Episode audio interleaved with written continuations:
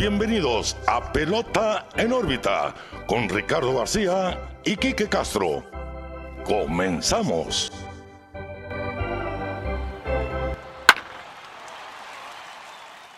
Bienvenidos a otro episodio de Pelota en órbita. Los saluda como siempre Ricardo García, acompañado de mi amigo y su amigo Quique Castro. Quique, por fin tenemos béisbol. Platícame cómo estás. Pues, ¿qué te puedo decir, Ricardo? Estamos muy bien empezó después de tantas pláticas, tanto negociación, que sí, que no, rumores. Comenzó la temporada de grandes ligas, tenemos béisbol y pues gracias a Dios tenemos muchas cosas de qué hablar en este programa.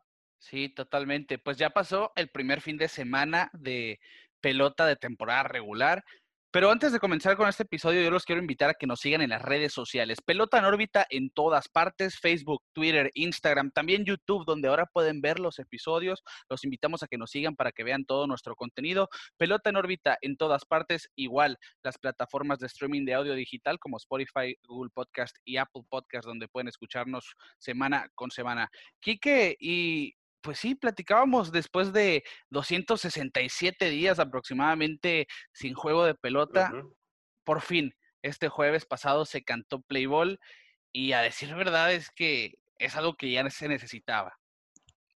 Sí, sí, la verdad, eh, se notó que todo el mundo estaba esperando la pelota, eh, todos atentos de los partidos, hubo muy buenos partidos y la verdad eh, se vio algo muy interesante que ningún equipo está sin victorias hasta el momento de la, grabación. Eh, todos han tenido mínimo una victoria.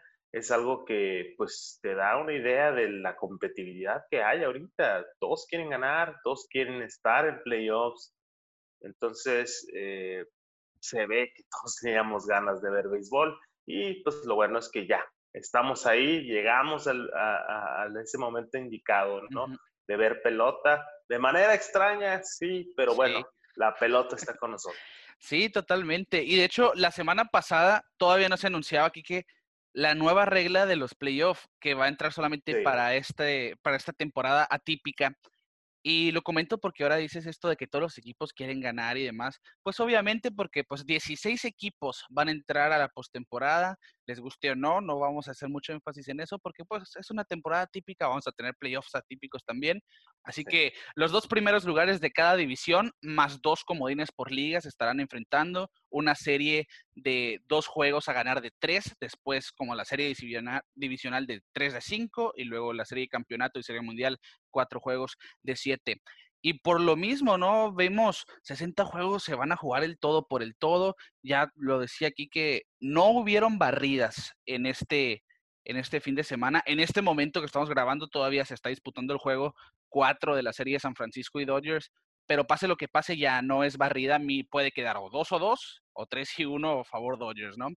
Entonces, es algo diferente, es algo bueno para mi punto de vista, porque está dando un atractivo, Quique. Y atractivo también, fíjate, lo que sucedió allá en la casa de los Chicago Cubs ahora que, que, estamos viendo esto de la nueva normalidad, las, las medidas de, de, prevención, pues Anthony Rizzo no se ha quedado quieto con estas medidas, ¿no, Quique? no, pues es que estamos viviendo la nueva pelota, como le quisimos unir nosotros, eh, donde pues se presentan ciertas situaciones extrañas y pues lo pudimos ver en el partido con los Chicago Cubs en contra de los Milwaukee Brewers, como eh, Anthony Rizzo, uno de los mejores primeras bases de la liga, al momento de tener corredor en primera, lo primero que hace es acercarse, sacar de su bolsa de atrás un, un, frasco de gel antibacterial y darle al corredor. Y el corredor, sin pensarla, ¿no? Se pone las manos y a seguir jugando. Sí, Orlando García de, de los cerveceros de, de Milwaukee, ¿no? Cuando conecta el imparable, llega primera y bueno, ya me ofreciste, dame. Y fíjate, ese video que se hizo viral en las redes sociales, con justa razón, ¿no? Pone un buen ejemplo, incluso pues pensando en los más chicos, uno de, oye, mire, pues lo hacen los beisbolistas, usan su gel antibacterial cuando están teniendo contacto, bueno, pues ¿por qué ustedes no? Y eso es algo que va a servir también muchos jugadores usando cubrebocas, el caso pues de ahora el designado Clint Frazier, Didi Gregorius, y hemos visto pues hasta incluso los managers en todo momento pues traen su incluso tapa cara, por no decir tapabocas y es algo pues que vamos a ver durante estos 60 juegos y debería ser así en todos lados, ¿no? Otra cosa que, me pareció muy curioso, muy gracioso, Ricardo, no sé si lo, lo viste en el partido de Pittsburgh de hoy domingo. Eh, hubo un encontronazo entre el manager de Pittsburgh y el umpire.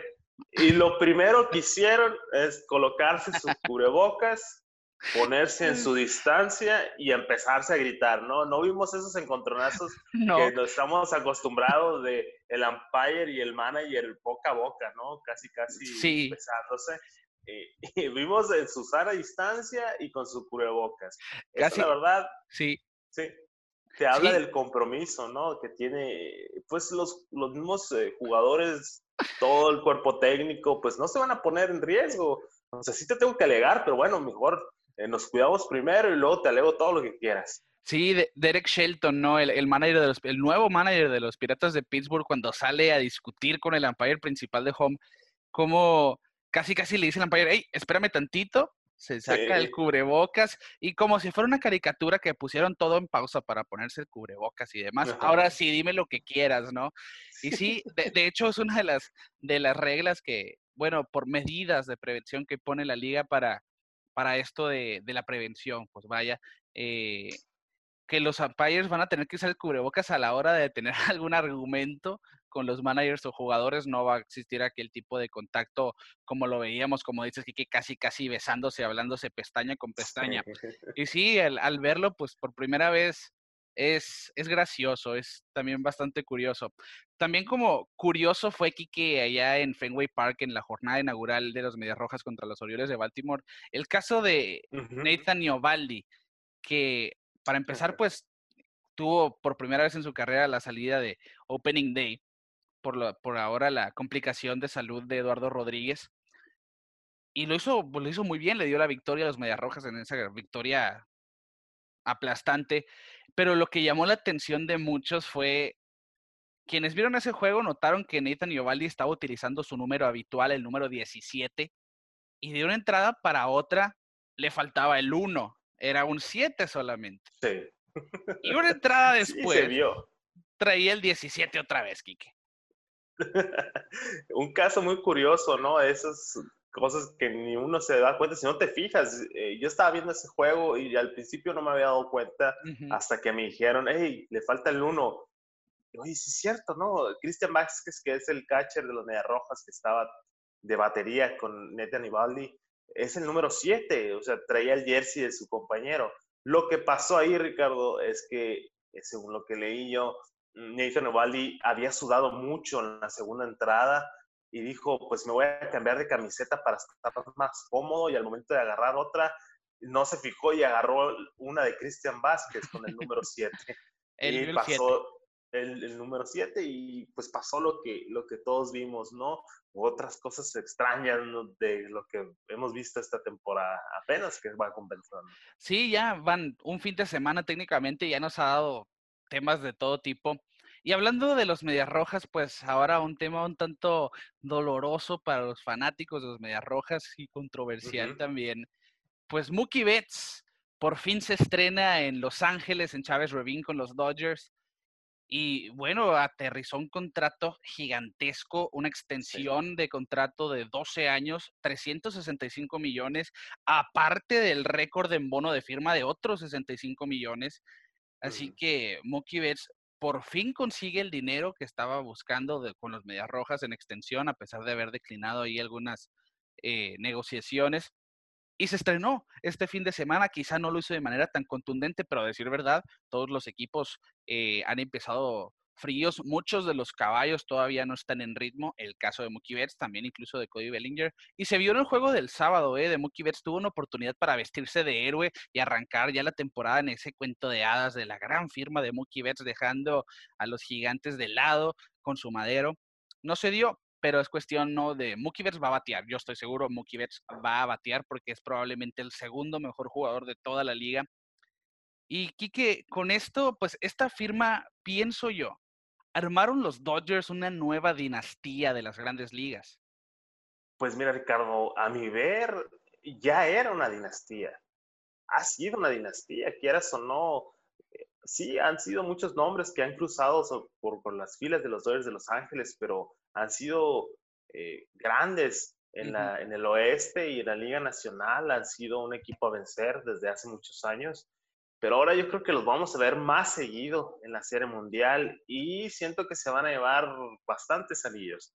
Yo siento que vamos a ver a Dodgers campeones, espero mínimo unas tres veces, Ricardo, la verdad, porque tienen mucho talento joven, aparte del que ya está ahorita, ¿no? De la novena que está ahorita en grandes ligas, se viene talento joven, se viene eh, mucho picheo, tienen con qué hacer cambios, tienen con qué hacer nuevas adquisiciones, a pesar de ese gran contrato que, le dan a Mookie Betts. Yo creo que con Mookie Betts se obtiene el líder que, que, estaban buscando, que yo creo que les hacía falta a los Dodgers de Los Ángeles. Es un jugador que se pone la camiseta y se vio, ¿no? Desde el principio que llegó con los Dodgers de Los Ángeles, un jugador orgulloso de ser Dodger, de representar lo que representó Jackie Robinson en su momento. Se le nota, se le nota que, que, es un fit totalmente correcto para él.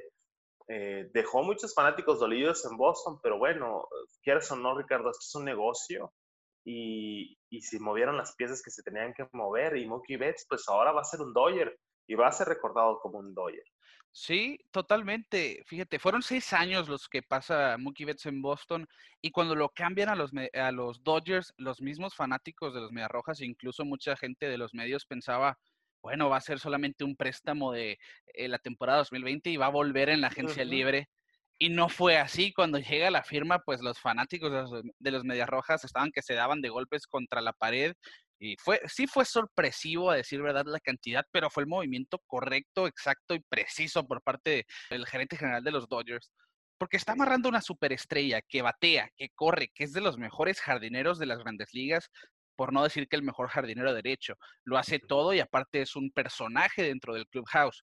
Y sí, la verdad, yo sí pienso que los Dodgers han trabajado de manera excelente a lo largo de los años. Hemos visto muchas superestrellas pasar por ese equipo, mencionando pues otro cambio que se hizo con los Mediarrojas en el caso de Adrián González y Carl Crawford y Josh Beckett cuando llegaron allá en la temporada del 2012, que pusieron de su parte, nunca llegó ese anillo, pero los Dodgers empezaron a hacer contrataciones claves, como el caso también de Kenta Maeda, que lo fue muy bien, del coreano Hyunjin Ryu, que ahora está en Toronto y demás. Y ahora llegan, pues cambian de hecho esos dos jugadores, bueno, a Maeda y Ryu se van en la agencia libre, pero ven la manera de, pues de llenar esos huecos y se me hace la llegada de Brusdar Graterol en ese cambio con los Twins de Minnesota. David Price, que esta temporada no va a participar, pero en la siguiente sí. Mookie Betts. Y no pierden talento clave. No cambiaron ni a Dustin May. No cambiaron ni a Walker Buehler. No cambiaron a Kevin Ruiz ni a Josiah Gray, que son sus mejores prospectos. O sea, técnicamente yo sí pienso los Dodgers no eran una dinastía, pero eran una, una dinastía en proceso que con la llegada de Mookie Betts esa dupla para empezar de Cody Bellinger y Mookie Betts, que son dos jugadores con todas las herramientas, sumado a Max Monsi, que tiene todavía tres años de control hasta el 2024, con aquel contrato de 26 millones. Bellinger, agente libre hasta el 2024. Walker Bueller, agente libre hasta el 2025. Turner también había firmado por cuatro años. Así que sí tienen un núcleo de jugadores muy sólido, muy fuerte. Esa rotación de Walker Bueller, Dustin May, Clayton Kershaw cuando está en el terreno de juego y es el line-up incomparable de los Dodgers, sí, concuerdo contigo, les va a dar anillo, sí o sí. Ah, mucha gente lo ve como que este es el año de los Dodgers. Incluso Dave Roberts ya lo dijo, los Dodgers lo han dicho, este es nuestro año. Yo también pienso así, los Dodgers ganan en el 2020. Pero si no llega en el 2020, no hay por qué alarmarse porque tienen mucha base para los siguientes años. Ese es el punto. Nosotros decíamos, ok, eh, tienes de renta Mookie Betts y tienes que ganar este año sí o sí porque Mookie Betts se te va a ir. Ahora ya el, el, el escenario cambió por completo. Ya la narrativa es otra, es, ok, ya tienes asegurado al, uno de los mejores jugadores de la liga, MVP, tienes a otro MVP contigo, eh, tienes a un Cy Young que, ok, no jugó esta temporada, pero la que sí va a estar contigo. O sea, ya, ya no es la narrativa de que es urgente ganar ya. No, o sea, no te estoy diciendo que no van a ganar esta temporada, pero ya no lo, ya no es esa urgencia. Yo creo que van a poder jugar un poquito más tranquilos. Están, eh, Van a dominar, Ricardo. Lo hemos visto ya en los juegos este fin de semana contra los Gigantes de San Francisco. Cinco carreras que le metes a los Dodgers te las van a reponer así. Entonces, eh, va a estar muy, muy, muy fuerte eh, ganarle a ellos, pero bueno, también puede haber sorpresas. Lo vimos el año pasado con los Nacionales de Washington, que no es cualquier equipo, pero al final de cuentas no daban ni un peso por él y dio la, dio la respuesta en playoff, dio la sorpresa, llegó a ser el mundial y se llevó el anillo. Entonces, todo puede pasar, pero todos, todo, todos los astros se están alineando para que los Dodgers queden campeones este año o el siguiente. Y, poniendo ejemplo eso que dices de lo que pasa el año pasado con los Nacionales de Washington, siento yo que son momentos que forjan carácter en los jugadores. Pongo la comparación con los Medias Rojas porque ya viene Mookie Betts. ¿Qué pasa con los Medias Rojas? Se pensaba también que iban a armar su dinastía y demás. 2016 se van en la primera ronda. 2017 se van en la primera ronda obviamente pues llegan esas decepciones, ¿no? Para los mismos jugadores. Y en el 2018 pues es la temporada más fructífera de la, de la organización.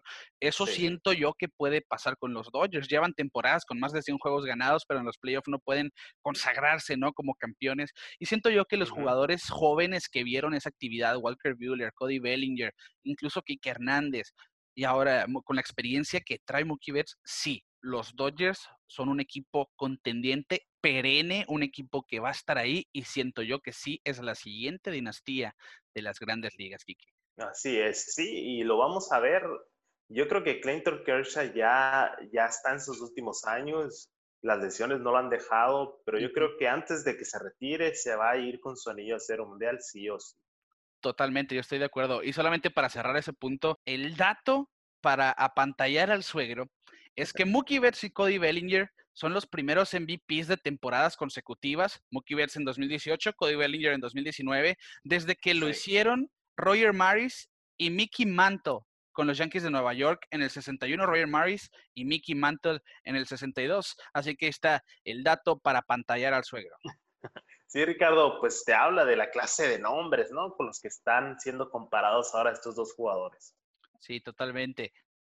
Joenny Céspedes, un jugador que mucha gente descartaba por completo su regreso a las mayores, conectó cuadrangular en la jornada inaugural de, de los Mets y fue el primero para un bateador designado en la Liga Nacional.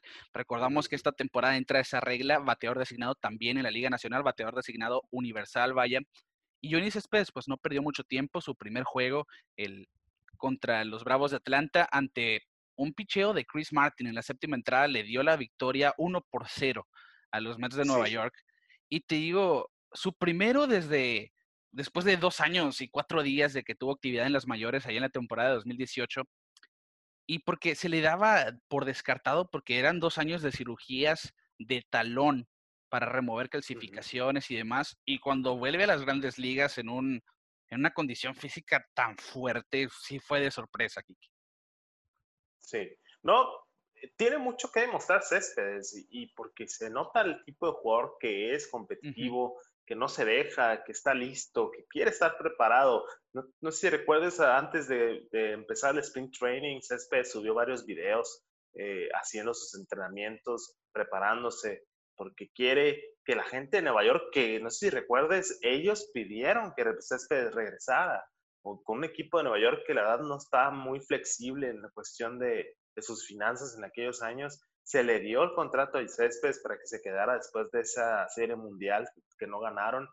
Eh, y eso, ¿verdad? En lo personal me da mucho gusto ver a un jugador como Céspedes que dio la diferencia, Ricardo, y lo hablamos, que cuando se viniera el cambio de la regla del, del bateador designado, iba a cambiar las cosas rotundamente, y en este caso sí fue. El home run de Céspedes fue la única carrera del partido. Sí. Y le dio la victoria a ese equipo. Entonces, y se le notó, no sé si viste el video o viste el juego en vivo, eh, al momento De, de, caminar las bases se le notaba la felicidad y ya cuando saluda a su primer compañero suelta la risa de gusto de que lo logró, que pudo regresar. Muchos no creían que iba a regresar. A pesar de que ahora Céspedes no está al 100% y se le nota al momento de correr las bases, pero bueno, está haciendo un esfuerzo de estar ahí con sus compañeros, de, hacer su trabajo y ya lo hizo, ¿no? O sea, ya está de regreso Céspedes, la potencia. Sí, yo, yo estoy de acuerdo, la potencia no viene solamente para decir, oye, pues sí, sí me alivié de mi pie, sí puedo estar en el terreno de juego. Vino, pero para quedarse, vino para marcar diferencia y siempre ha sido un jugador de ese tipo desde sus años con Oakland, lo poco que estuvo con los Medias Rojas, el tiempo que estuvo con los Tigres de Detroit, fue lo que lo forjó como ese jugador que influye mucho en el resultado, en el desenlace de un juego. Y ciertamente yo opino lo mismo que tú, le, que Johnny Céspedes, el momento de pensar que un hombre tan trabajador como él estaba descartado para seguir, para regresar a las grandes ligas, fue una tontería. Y hoy lo vimos, ¿no? Quizá, quizá no ha bateado tanto a pesar de su home run en los primeros tres juegos de los Mets, pero lo va a hacer. Yo pienso también lo va a hacer, Kiki. Claro, y se platicó mucho y se criticó mucho a los Mets de Nueva York de, no deshacerse de él. Se platicó eh, también de que reestructuró su, su, contrato con los mismos Mets de Nueva York para que sea más en base de incentivos que de paga segura. Y él también, pues, poniéndose la chamba él mismo, ¿no? Decir, yo voy a sacar el trabajo y yo voy a hacer lo mío y se me va a pagar por lo que voy a hacer.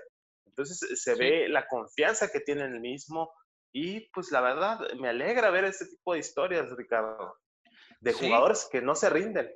Y, es que eso, eso, es algo bien necesario, las historias nuevas que trae cada temporada y obviamente Céspedes es una de ellas, pero yo quiero pensar que la más importante, por llamarlo así, fue la de Daniel Bart. Ese es un ejemplo de resiliencia, un ejemplo de alguien que nunca se rindió. Y lo hablamos en el episodio de la semana anterior porque Daniel Bart quedó en el roster de los Rockies de Colorado y tuvo su primera aparición ahora en el juego del sábado. Y fue su primer victoria, resultó en su primer victoria desde el 29 de mayo del 2012, ocho años después.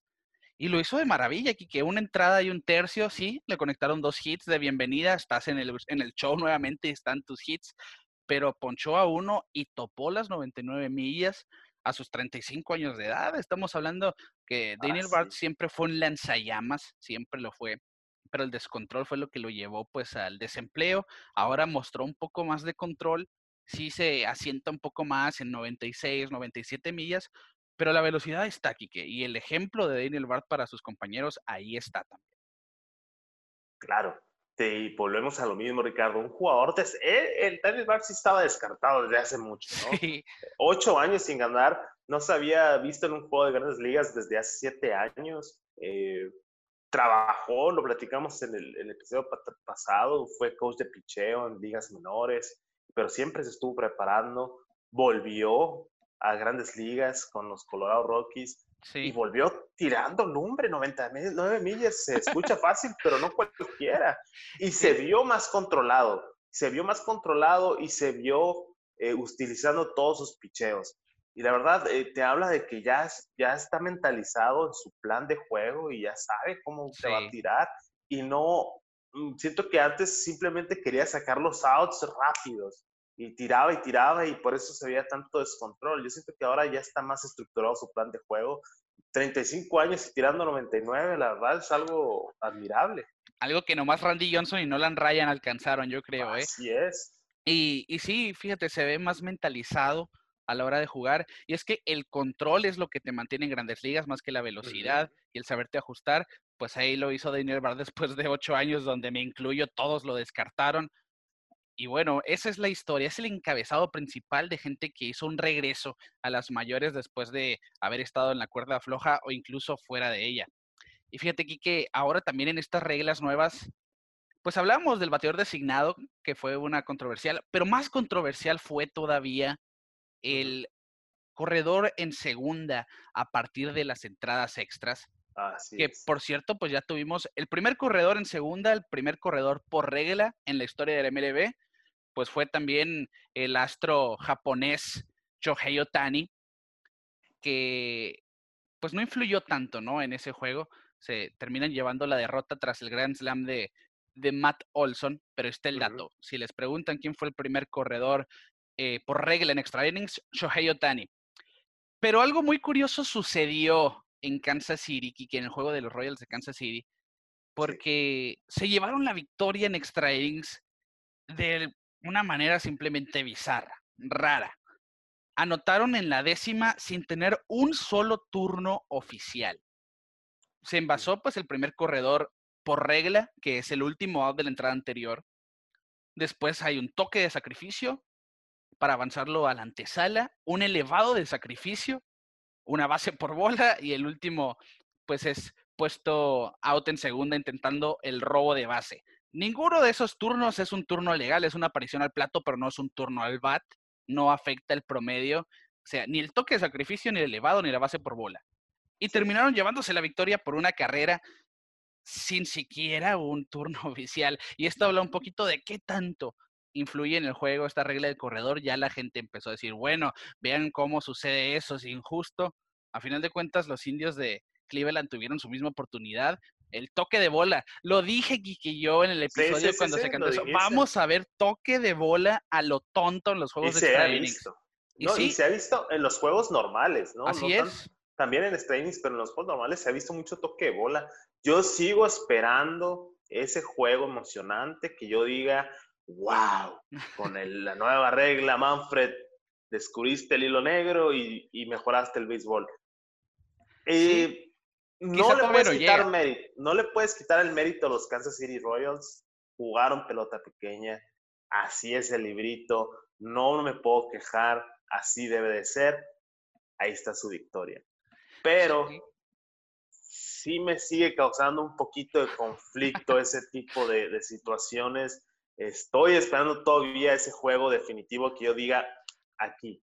Aquí se vio influyó el corredor en segunda de una manera emocionante, ¿no? Porque ah, como vi esa victoria en los Kansas City Royals es, ok, anotamos carrera y se acabó. Sí. Si dices, bueno, Cleveland tuvo su oportunidad y no lo, no lo aprovechó. Bueno, sí, pero todavía no me termina de convencer esa nueva regla, Ricardo. Eh, tengo fe en que algún día lo va, va a suceder pero hasta el momento no, no, no, no me convence. Muy probablemente si el equipo de Kansas City hubiera, sido el equipo de casa, hubiera sido de mucho mayor impacto, ¿no? Ese, ese evento, pues bueno, a final de cuentas, siento yo que a mí, sí, sí, estoy de acuerdo contigo. Falta un juego así emocionante que digas, wow, ese jugador en segunda de plano fue el factor de, que decidió el juego. Quizás sí fue el factor, pero faltó sí un batazo que dijeras, fue, fue la clave. Pero Kike, fíjate que aunque esté la gente así como que todavía en duda de esto las reglas, yo pienso que una temporada de 60 juegos es el, frax, el, frasco para experimentar perfecto. Claro. Pon todas las reglas que se te ocurrieron en 60 juegos, la que pegó se queda, la que no, pues no. Y yo siento, el corredor eh, de, de cortesía, el corredor por regla más bien en extra innings, siento yo que no va a estar en las siguientes temporadas, mínimo no en los playoffs. De hecho, creo que esta temporada no va a aplicar para playoffs, solo para juegos de temporada regular. Pero sí siento que pueda quedarse para juegos de temporada regular para evitar el cansancio de jugadores, ¿no? Para evitar esos juegos tan largos y demás.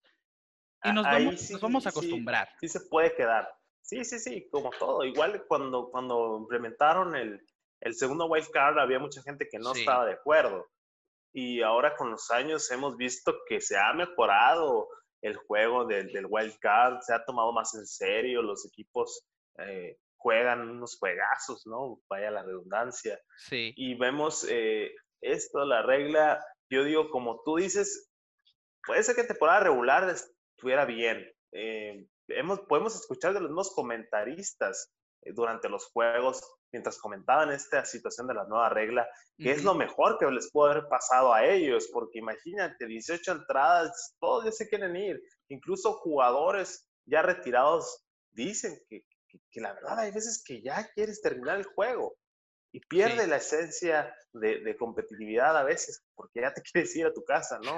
Entonces, eh, se comprende, se comprende y como dices, hay que experimentar ahorita que se puede, Manfred tenía una lista completa llena de, cosas que quería experimentar, incluyendo designado universal, esto lo del corredor segunda, los relojes con los pitchers.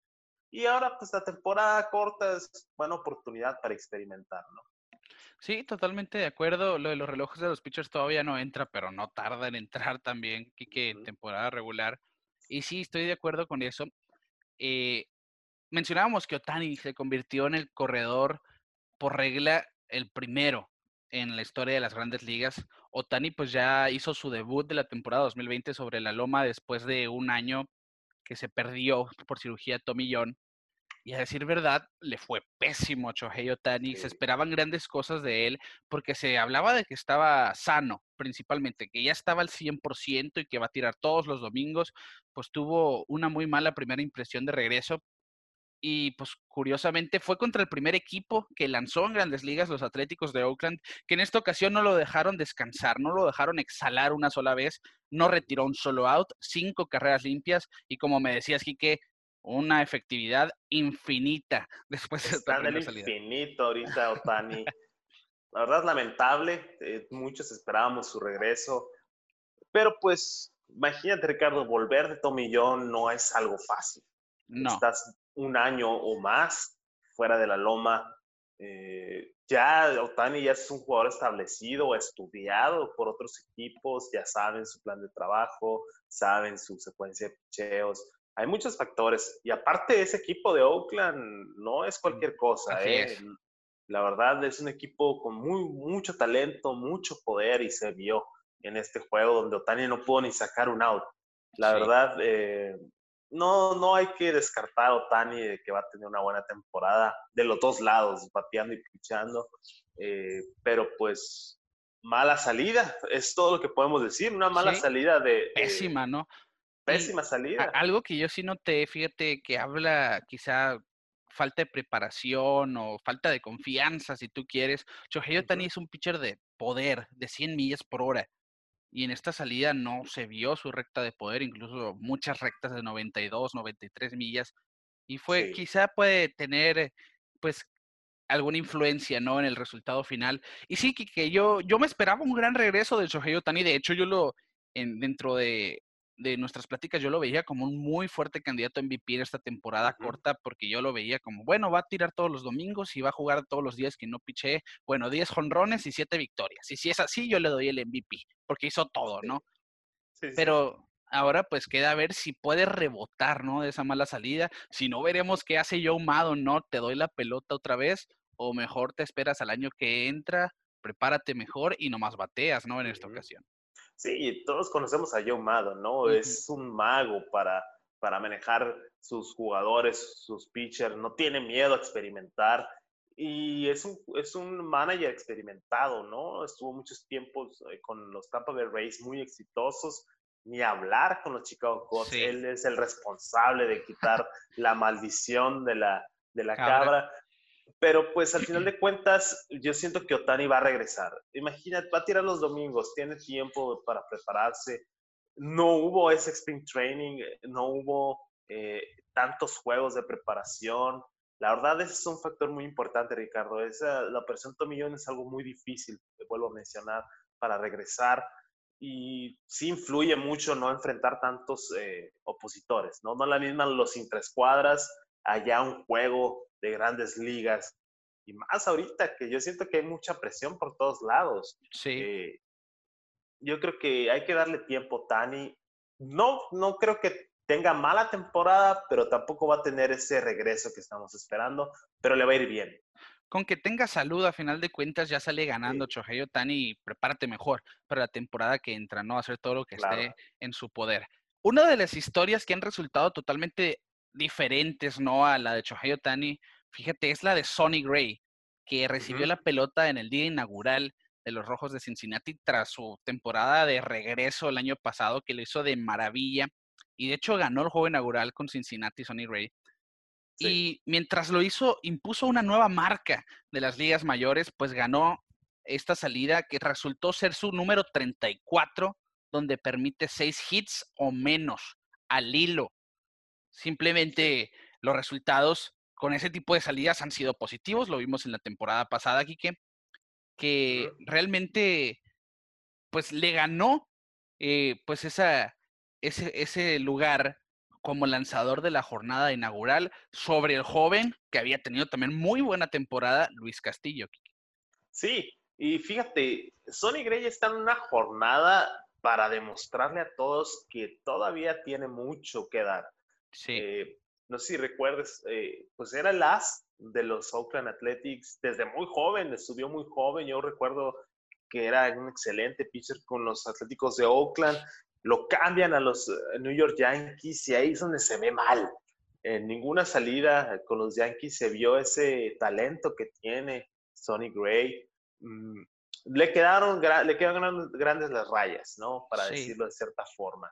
Eh, todos sabemos que jugar en Nueva York es muy difícil y más eh, con todo el talento que había, pero se va a Cincinnati y regresa a esos eh, tiempos de gloria, regresa con sus picheos, se ve con la confianza que, que siempre ha tenido y está demostrando que es un as. Y como dices, él abrió el primer juego y la verdad, ese equipo de Cincinnati está a nada de competir y va a dar mucho de qué hablar, tiene muy buen talento, esas firmas que hicieron en, la temporada muerta son excelentes. Sí. Entonces lo vamos, vamos a hablar mucho de Cincinnati, yo creo, y Sonny Gray pues está liderando ese equipo y se ve que, que quiere demostrar que todavía tiene con qué. Y la verdad, pues excelente, me parece muy bien. Un equipo de Cincinnati que no ha visto eh, éxito en muchos años y pues, la máquina roja quiere regresar. Sí, totalmente de acuerdo. Fíjate, Sonny Gray sí debutó en el 2013 junto, fue el mismo año que debutó curiosamente Garrett Cole. Y eran las dos grandes promesas. Garrett Cole nunca aflojó, de hecho nunca dejó de mejorar, por decirlo así.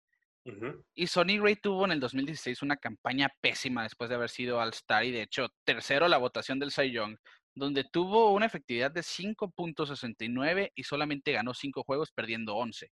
Fue un debacle, ¿no? Para Sonny Gray. Pero en 2017 rebota de cierta manera 3.43 con los Atléticos y 3.72 cuando llega a Nueva York, acumulando una efectividad de 3.43 en el 2017 y luego llega ese 2018 para el olvido de Sonny Gray, 4.90 en el Yankee Stadium, en la pelota del cuadrangular lo atormentó y firma con Cincinnati. Y eso, esa firma le sentó, pero más que bien, sale del ambiente pesado de la prensa neoyorquina, de un equipo de tanto peso como lo son los Yankees.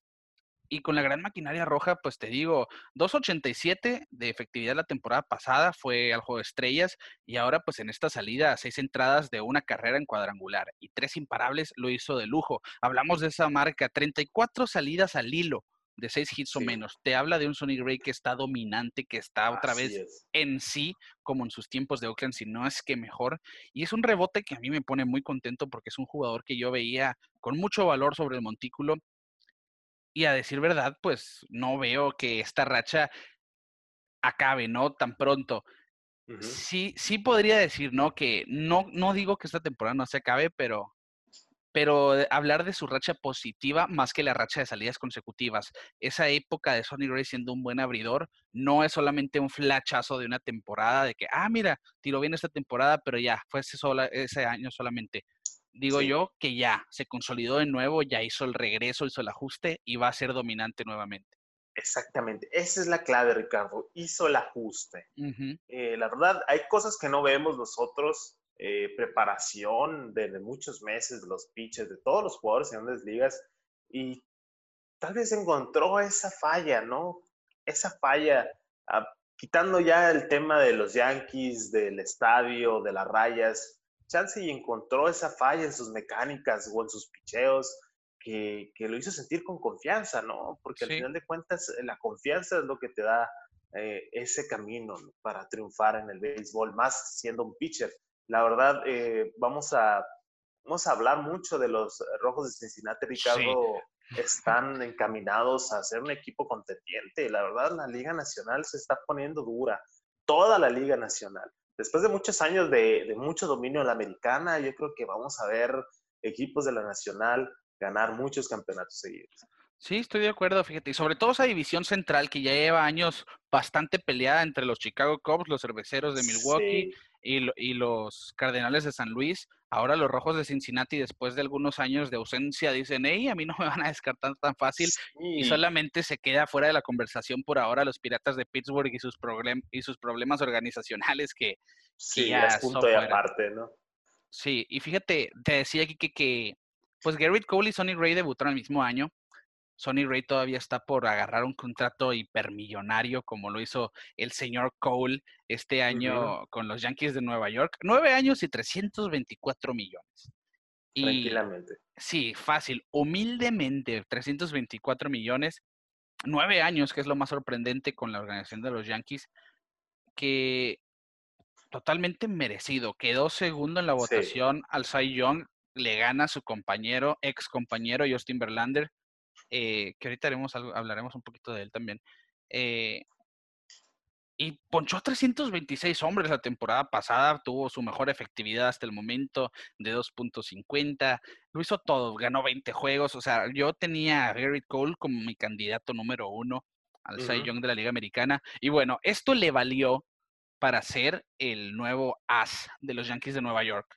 Y debutó de muy buena forma aquí contra los Nacionales de Washington donde lanzó pues cinco entradas, una base por bola, una carrera en cuadrangular solitario de Adam Eaton y ponchó a cinco, cinco entradas solamente, se acortó el juego por lluvia, ya se dio por finalizado. Y fíjate que, que en esta salida no ponchó a nadie en la cuarta entrada. Y esto fue su primera entrada de temporada regular sin ponche desde el primero de agosto de 2019, donde te hablo que ponchó a 326 hombres. Pasaron meses, obviamente, porque pues no hubo temporada y demás, pero pasaron aproximadamente dos meses de temporada regular sin que Gary Cole no ponchara a nadie en un juego de temporada regular. Pues ahí te habla de la clase de dominio que ha tenido Gary Cole en la liga. La verdad, pues, ¿qué te puedo decir, Ricardo? Merecido ese gran contrato con los Yankees de Nueva York. Los Yankees obtienen el brazo que les surgía tener para en el espacio dejado por Sisi Sabatia. Y pues la verdad va a ser el rey del Bronx por mucho tiempo. Nueve años es mucho. Yo siento que y Gary Cole se va a quedar los nueve años ahí en el Bronx. Eh, todavía tiene mucho que dar, tiene mucho del tanque. Yo creo que apenas vamos empezando a ver lo que puede hacer Gary Cole. Y, y siento que también le ayudó mucho ser compañero de Justin Verlander. Totalmente. Justin Verlander que muy dominante cuando recién entró a la liga, tuvo un pequeño declive, pero de repente surgió de nuevo el Justin Verlander de, los, de los Cy Young, de los juegos sin hit ni carrera. Y Gary Cole yo siento que va a ir por esa tendencia también de ser un pitcher que nos va a durar mucho tiempo. Sí, apenas tiene 29 años y que su contrato se va a acabar cuando tenga 38 años y él sabrá si firma por unos dos años o más. Eh, pero apenas estamos empezando a ver lo mejor de Garrett Cole. Apenas entró a la cúspide, ¿no? De su edad física, por llamarlo así, que es en las temporadas donde se espera más de los jugadores. Ya estamos viendo pues la era con los Yankees de Nueva York. Dos muy gratos años con los Astros de Houston después de haber debutado con los Piratas de Pittsburgh. Y hablamos de Garrett Cole porque ya se están viendo las caras viejas en lugares nuevos. Y esa fue la primera contratación, yo creo que fue la contratación más importante de la temporada muerta. Y ya vimos también con los Rojos de Cincinnati que mencionábamos a Nick Castellanos y Mike Mustacas debutar. Perdieron la serie, la primera serie contra los Tigres de Detroit, pero a decir verdad, ambos ambas contrataciones hicieron su trabajo. Mike Mustacas en el juego inaugural lo hizo todo, un jugador en la segunda base, cuadrangular, doble, produjo cuatro. Y Castellanos, por su parte, también en los primeros tres juegos ha tenido imparable. Fíjate, Mike Mustacas ahora de segunda base, a mí me llama la atención porque es un hombre que tú lo ves, pues es grande, es, corpulento y ha roto pues ese estigma que se tiene con los segundas bases pequeños, más, más agilidosos, pero él siempre fue un buen fildeador en la antesala con los cerveceros de Milwaukee, se hizo esa transición a la segunda porque pues también tenían a Travis Shaw. Y lo ha hecho bien, y de hecho él firma con Cincinnati como un segunda base porque tienen a Eugenio Suárez en la esquina caliente, Quique. Sí, Sí, y rompió por, por mucho ese estigma, porque lo ves y no, no piensas que va a ser un jugador hábil, un jugador eh, para una segunda base, lo ves más como tercera, que es una posición que ha jugado, pero no, pues, va a ser las mismas jugadas que cualquier otro segunda base, y como dices, tuvo una tremenda jornada en el primer juego de la temporada, pegando palo, siendo productivo, la verdad, como dije hace un momento, esos eh, rojos de Cincinnati están listos para competir. Eh, la verdad, esas dos adquisiciones que no, que son nombres que pesan, pero no, no tanto como un Gary Cole. La verdad, puede ser, pueden ser jugadores que, que no le den la, la misma importancia que, que, a un pitcher como Cole. Pero la verdad van a tener un gran impacto porque se ve que están a gusto en Cincinnati y se ve que están listos para llevarse un anillo. Sí, totalmente. Es cuestión de tiempo. Han armado un buen equipo, han buscado pues la fórmula. Tienen mucha profundidad en tercera base porque hablamos de que tienen a Eugenio Suárez, Mustacas la puede jugar sin problema, y Nick Castellanos era tercera base con los Tigres de Detroit antes de ser movido a los jardines. Joey Boto con su veteranía y su simplemente un maestro, ¿no? De la caja de bateo. Arman una buena rotación con Sonny Gray, Luis Castillo, que ya salió a la escena, y también Trevor Bauer. Y sí, vamos a ver también una, una gran maquinaria roja a futuro que va a tener mucha, pero mucha contienda ahí en la, en la liga, en la Liga Nacional, en la División Centro.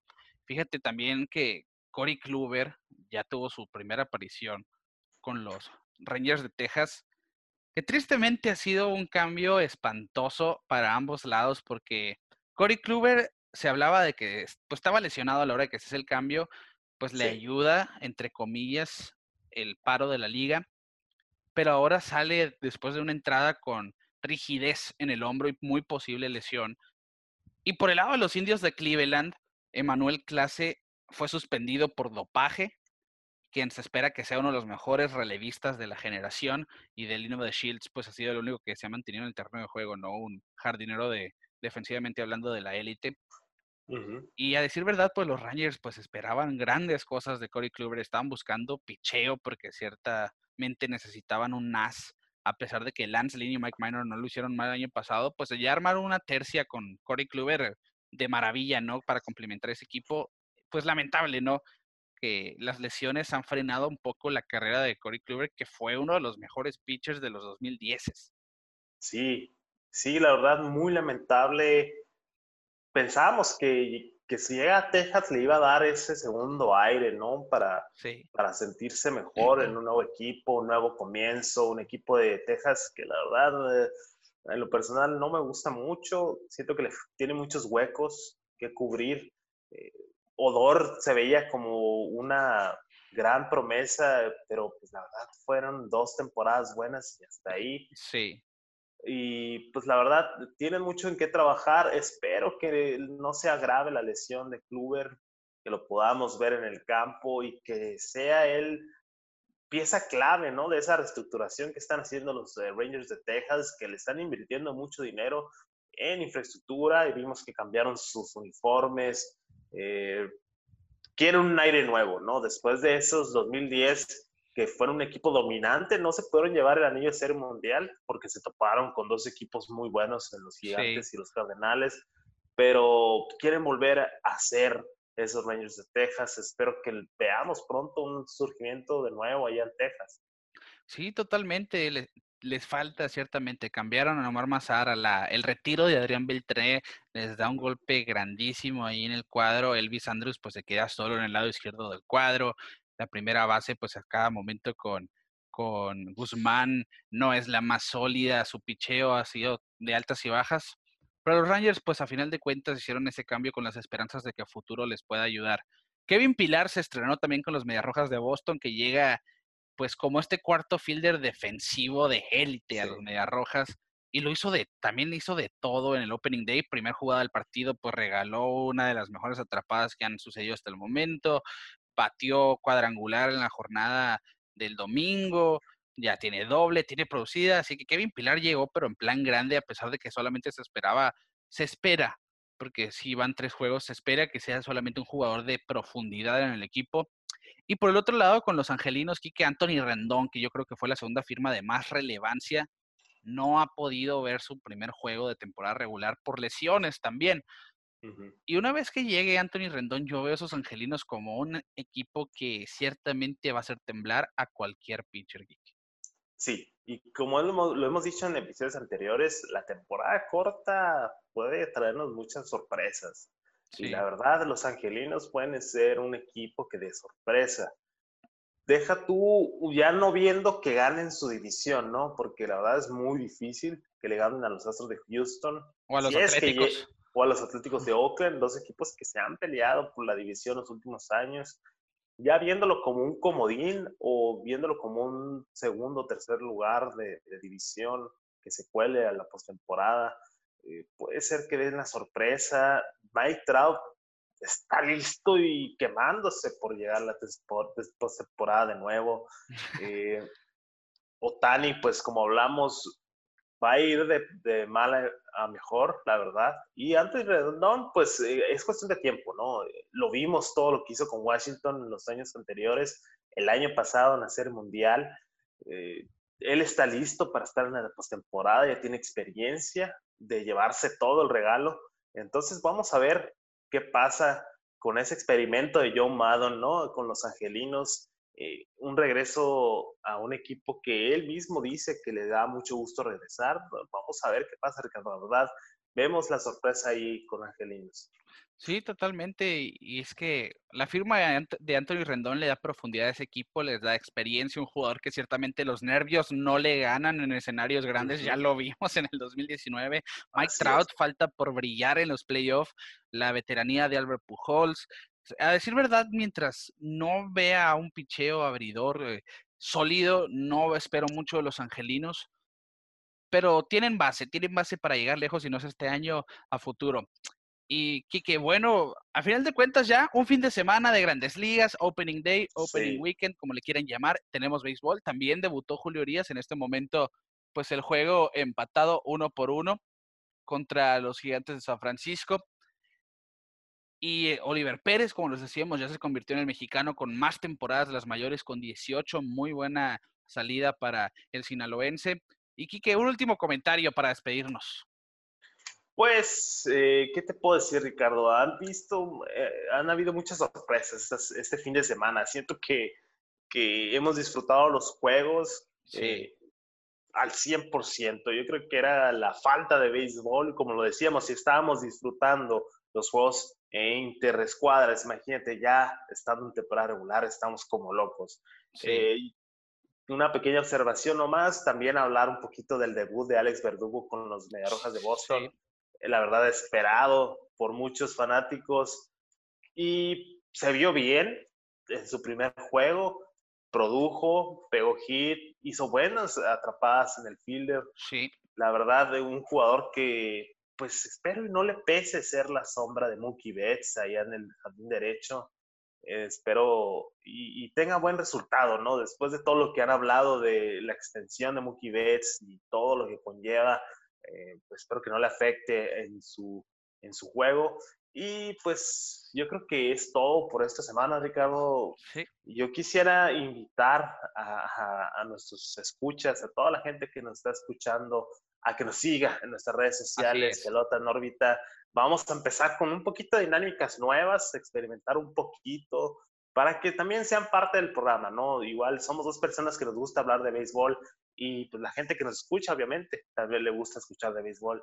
Totalmente. Entonces, ahí que nos sigan en nuestras redes sociales, Facebook, Instagram, Twitter, como Pelota en órbita, también en, en, YouTube, si nos quieren ver, si nos quieren conocer, si nunca nos han visto, aquí estamos, eh, listos para, pues, para platicar con ustedes, ¿no? Entonces, estén al pendiente de las dinámicas que vamos a lanzar esta semana para ver cómo los podemos influir en el programa.